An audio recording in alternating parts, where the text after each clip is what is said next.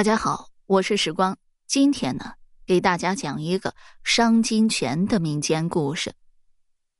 明嘉靖初年，南京城外来了一个七尺大汉，名叫萧威。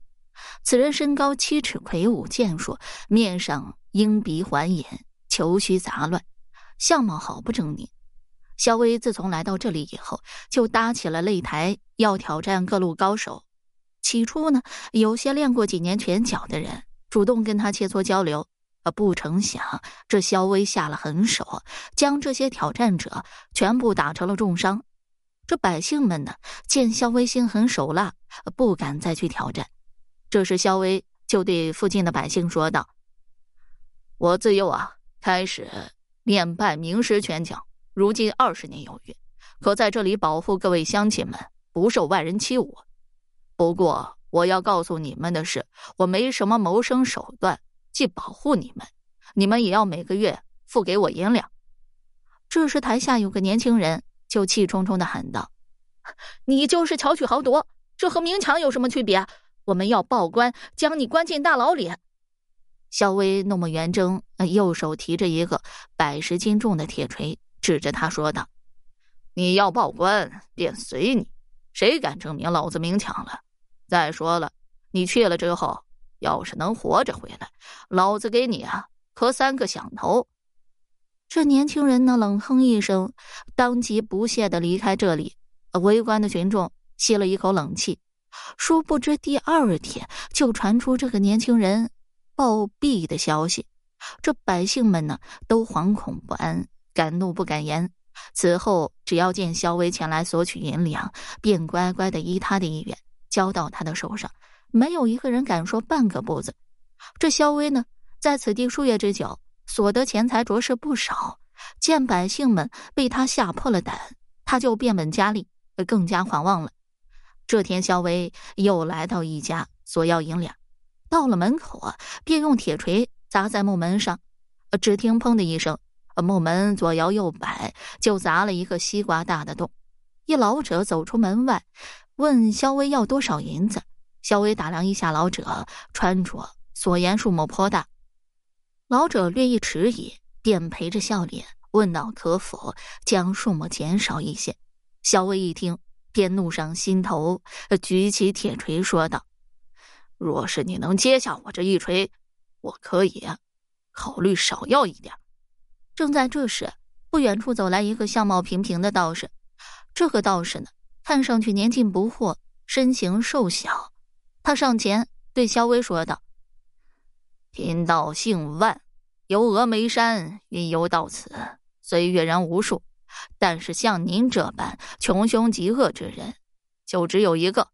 不如您放下贪嗔，跟贫道一起云游，以素有香火之愿。”这萧威呢，打量一下眼前的道士，呃，禁不住笑出声来，不屑道。若是你能拿出百两银子，给老子磕几个响头，老子倒是考虑跟你云游；否则就给我滚蛋！老子二十多年苦练拳脚功夫，先逢敌手，为的是荣华富贵，而不是跟你到处乞讨。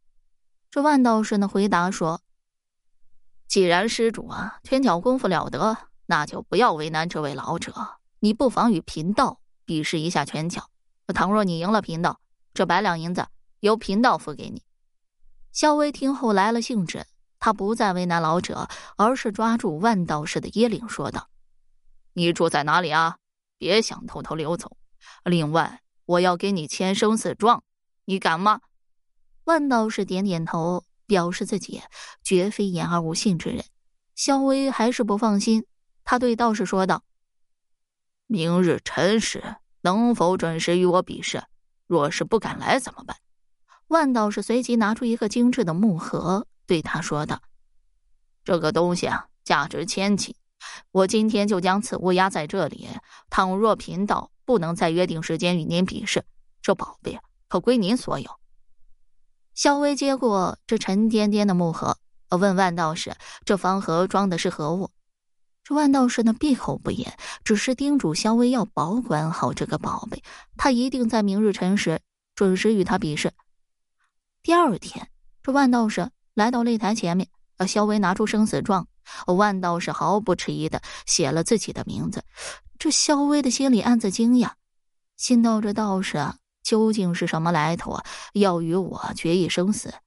难道他真是深不可测之人吗？想到这里，他决定先活动活动筋骨，在他面前露两手，便纵身一跃，跳上擂台。左右手啊，各持百十斤的铁锤，啊，举重若轻的挥舞一番，看得人眼花缭乱。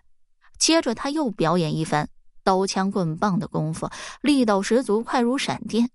台下的人呢，看得目瞪口呆，但万道士却是面无表情。丝毫不将萧薇放在眼里，这萧薇忍不住说道：“若你啊不愿意活动筋骨，咱们现在就开始。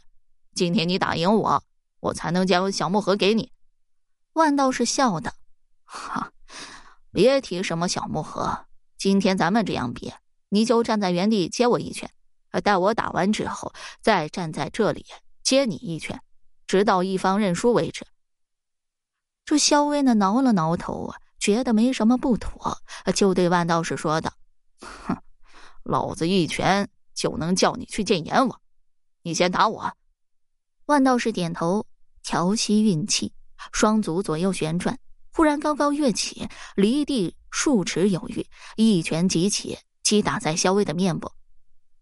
这肖威呢？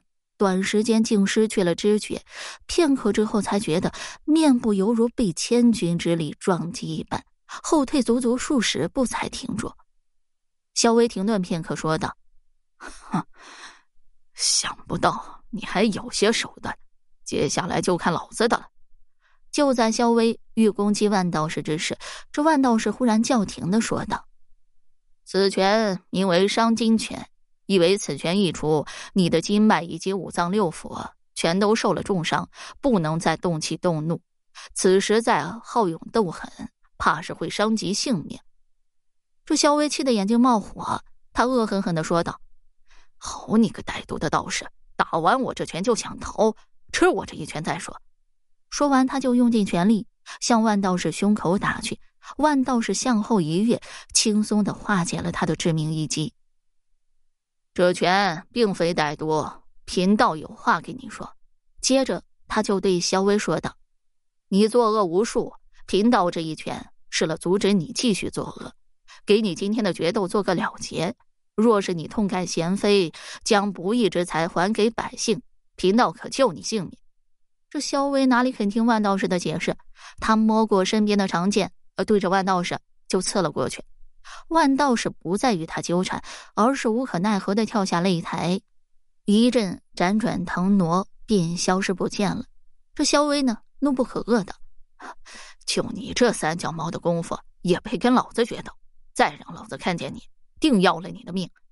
晚上，这萧威就收到一封信，这信的内容是：萧威的伤已经到了五脏六腑，当前唯有。将他巧取豪夺得来的钱财还给百姓，才能得到解药。这萧薇看了信以后，疯狂的将信撕得粉碎，并扬言：“谁也阻止不了老子，老子一定让你不得好死。”这几天以后，这萧薇满脸怒气的挨家挨户收银两之时，突然感觉心里疼痛难忍，找了好多名医，都未能找出病因。啊！这时他才慌了神，到处的找万道士，可万道士早已不知所踪了。几日之后，小薇在家中暴毙而亡。几月之后，人们才敢对此议论纷纷。有人说道：“这是人外有人，天外有天，贪婪狂妄没有好下场。那道士的功力真是深不可测。”这时，人群之中有老人附和道：“哎呀。”是啊，天狂有雨，人狂有祸。不过，我还是认为那道士的功力一般，手段倒是很高。为何？这时候有人不解。这小木盒里究竟是什么东西？有没有使着？也许那才是让萧薇丧命的真正原因。至于那伤筋拳，谁知道呢？老人说完之后，众人皆沉默了。好了，这个民间故事我就讲完了。如果你对其他民间故事感兴趣的话，点个关注，来个赞。